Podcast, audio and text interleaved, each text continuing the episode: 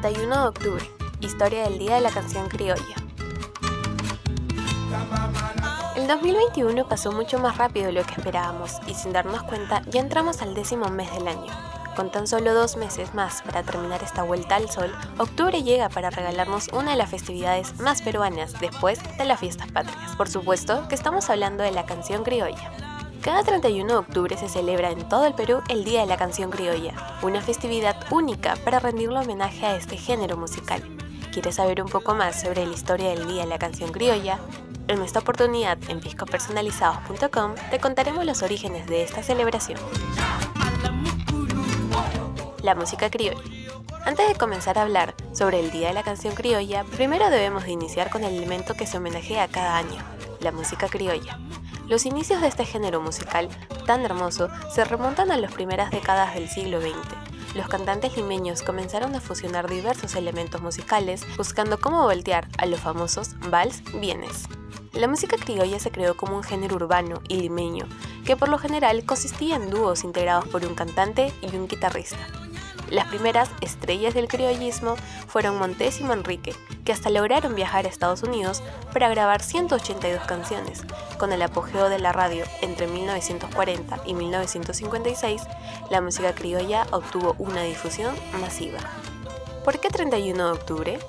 Si vamos a contar la historia del Día de la Canción Criolla, tenemos que remontarnos a los años 1944, cuando el expresidente Manuel Prado Ugarteche instituyó el 18 de octubre que cada 31 de octubre se rendiría homenaje al género musical criollo que durante esas épocas estaba ganando una gran popularidad.